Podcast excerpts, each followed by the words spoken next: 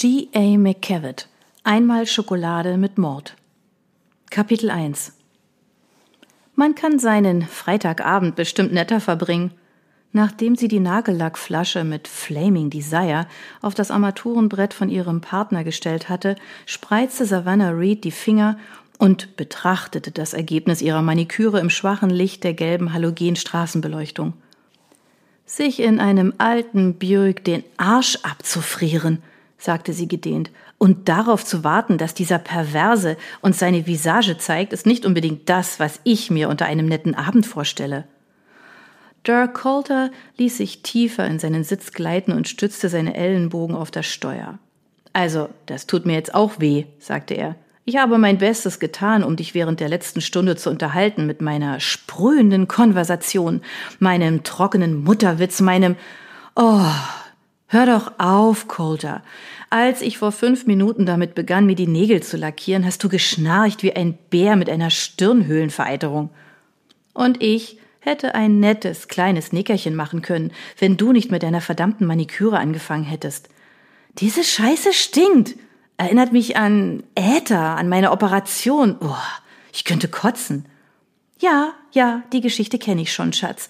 Die alte Kriegsverletzung, stimmt's? Sie hielt inne und pustete jeden Nagel einzeln trocken.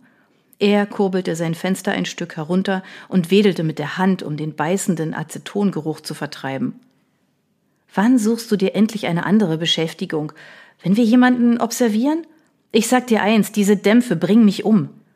Ich höre damit auf, wenn du das Rauchen aufgibst. Er warf ihr einen finsteren Blick zu und schwieg. Sie fuhr fort, ihre Nägel anzuhauchen. Ich habe noch nie gehört, dass jemand von Flaming Desire Dämpfen Krebs bekommen hat. Du? Er kurbelte das Fenster wieder nach oben und öffnete eine Thermoskanne mit Kaffee. Das Aroma vermischte sich mit dem penetranten Nagellackgeruch und abgestandenem Zigarettenqualm. Du bist manchmal ein ganz schönes Miststück, Reed. Sie gluckste vor sich hin. Ja, ich weiß, aber ich habe tolle Fingernägel. Und setzt klare Prioritäten, murmelte er. Sie hielt ihre Hände in die Höhe, betrachtete sie und seufzte. Ich kann den Erfolg meiner Ermittlungen immer am Zustand meiner Nägel ablesen. Wenn es mies läuft, sehen sie perfekt aus. Zu lange auf dem Beobachtungsposten. Und wenn es gut läuft? Dann breche ich mir auf einer Tour meist gleich zwei oder drei ab. Er warf einen Seitenblick auf ihre ausgestreckten Hände und schnaubte, als er einen Schluck Kaffee trank. Dann wird's, glaube ich, Zeit, dass wir diesen Mistkerl festnageln. Ja, Höchste Zeit. Sie wandte sich von ihm ab und blickte aus dem Fenster, um ihr befriedigtes Lächeln zu verbergen. In den letzten fünf Jahren, seit sie mit Dirk zusammenarbeitete, kam diese Äußerung einem Kompliment über ihr Äußeres näher als alles, was er ihr bisher gesagt hatte. Obwohl sie in den letzten paar Jahren etwas an Gewicht zugelegt hatte, okay, es waren 30 Pfund zugegeben und die 40 überschritten hatte, sah sie ihrer eigenen Einschätzung nach immer noch recht gut aus. Aufmerksamkeiten und Schmeicheleien vom anderen Geschlecht waren immer selbstverständlich für sie gewesen. Aber Dirk war eindeutig nicht der sentimentale Typ. Außer einem gelegentlichen klasse Oberweite Mädel hatte er jedes Lob für sich behalten. Mit Komplimenten war er ebenso geizig wie mit Geld. Schäbig sarkastisch, knickrig und zynisch, sogar wenn man es an Kopfstandards maß, aber Savannah mochte ihn trotzdem. Das war keineswegs immer so gewesen, er war ihr ans Herz gewachsen, ohne dass sie es bemerkt hatte.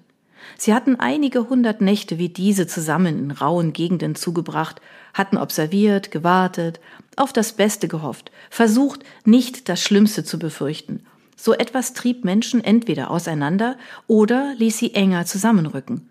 Gott sei Dank hatten die langen, schlaflosen Nächte, die sie in Dirks altem 62er Buick Skylark verbracht hatten, letzteres bewirkt. Zum hundertsten Mal in den vergangenen Stunden blickte Savannah zum Wagenfenster hinaus und betrachtete ihre Umgebung. Im Westen konnte sie sehen, dass der südkalifornische Nebel wie jede Nacht von der Küste her die wohlhabenden Küstengebiete in San Carmelita sowie die ebenso exklusiven Hügel hinaufkroch. Schließlich hatte er sich seinen Weg in die östliche Talgegend der Stadt gebahnt. Dort saßen sie jetzt, hier im weniger wohlhabenden oder exklusiven Teil der Stadt. einer Gegend, die die meisten der zur Oberschicht gehörenden Einwohner von San Carmelita ähm, am liebsten vergessen hätten. Und meistens tatsächlich vergaßen. Vor dem fraglichen Wohnhaus war alles ruhig. Einen Häuserblock weiter sausten ein paar Halbwüchsige in zerlumpten T-Shirts und zerbeulten Shorts mit ihren Skateboards eine Rampe hinauf und hinunter. Auf der gegenüberliegenden Straßenseite trieb es ein Pärchen in einem alten Ford, der wahrscheinlich aus dem gleichen Jahrgang stammte wie der Skylark. Vor einer halben Stunde waren sie hinter der Windschutzscheibe abgetaucht und seitdem nicht einmal zum Luftschnappen wieder an die Oberfläche gekommen. Ansonsten waren die Straßen und Bürgersteige leer. Ungewöhnlich leer, dachte Savannah, für einen Freitagabend. Sie fand das durchaus in Ordnung. Sie hatte eine harte Woche hinter sich und nichts dagegen, städtische Gelder dafür einzustreichen, dass sie einfach nur hier saß, ihre Fingernägel lackierte und ihr Bestes tat, um Dirk zu ärgern. Dirk trank einen Schluck Kaffee aus seinem Winchell Donuts Becher. Glaubst du, dass er irgendwann auftaucht? Bestimmt. Sie nahm die Nagellackflasche und begann, eine zweite Schicht aufzutragen. Ich weiß nicht, ob er noch heute Abend auftaucht, aber er kommt bestimmt, um seine Alte zu besuchen. Ein Kerl bricht nach sieben Jahren aus dem Knast aus. Der ist geiler als ein paarungswilliges Opossum am Samstagabend. Dirk schüttelte den Kopf. Deine Südstaaten-Mentalität kommt mal wieder durch, Reed. Wie deine Kopfhaut, wenn du nicht jedes einzelne deiner klitzekleinen Härchen richtig darüber legst, Schätzchen. Sie grinste ihn an, was die Grübchen in ihren beiden Mundwinkeln verstärkte. Normalerweise verfehlte dieses Lächeln bei ihm nie seine Wirkung, aber diesmal konnte es die Beleidigung nicht abmildern. Seine immer heftiger werdende Kahlköpfigkeit war ohnehin sein Wunderpunkt.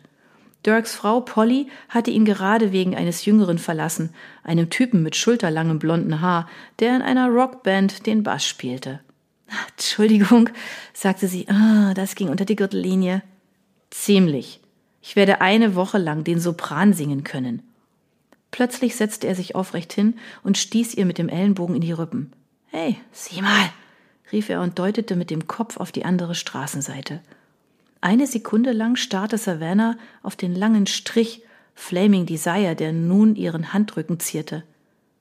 Danke, murmelte sie, aber als sie das Objekt seiner Aufmerksamkeit erblickte, vergaß sie das Missgeschick. Eine magere blonde Frau rannte den Bürgersteig hinunter auf sie zu. Sie trug ein Trägerhemd und einen kurzen Jeansrock. Obwohl die Nacht recht kühl war, waren ihre Füße nackt. Sie wirkte glücklich, aber auch ängstlich und bewegte sich mit tänzelnden Bewegungen auf wackligen Beinen vorwärts. Offensichtlich hatte der Drogenkonsum bereits seinen Tribut an ihrem Nervensystem gefordert.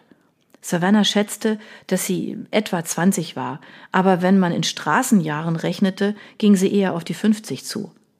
Da ist sie, sagte sie, die Freundin. Sieht aus, als wäre sie einkaufen gewesen.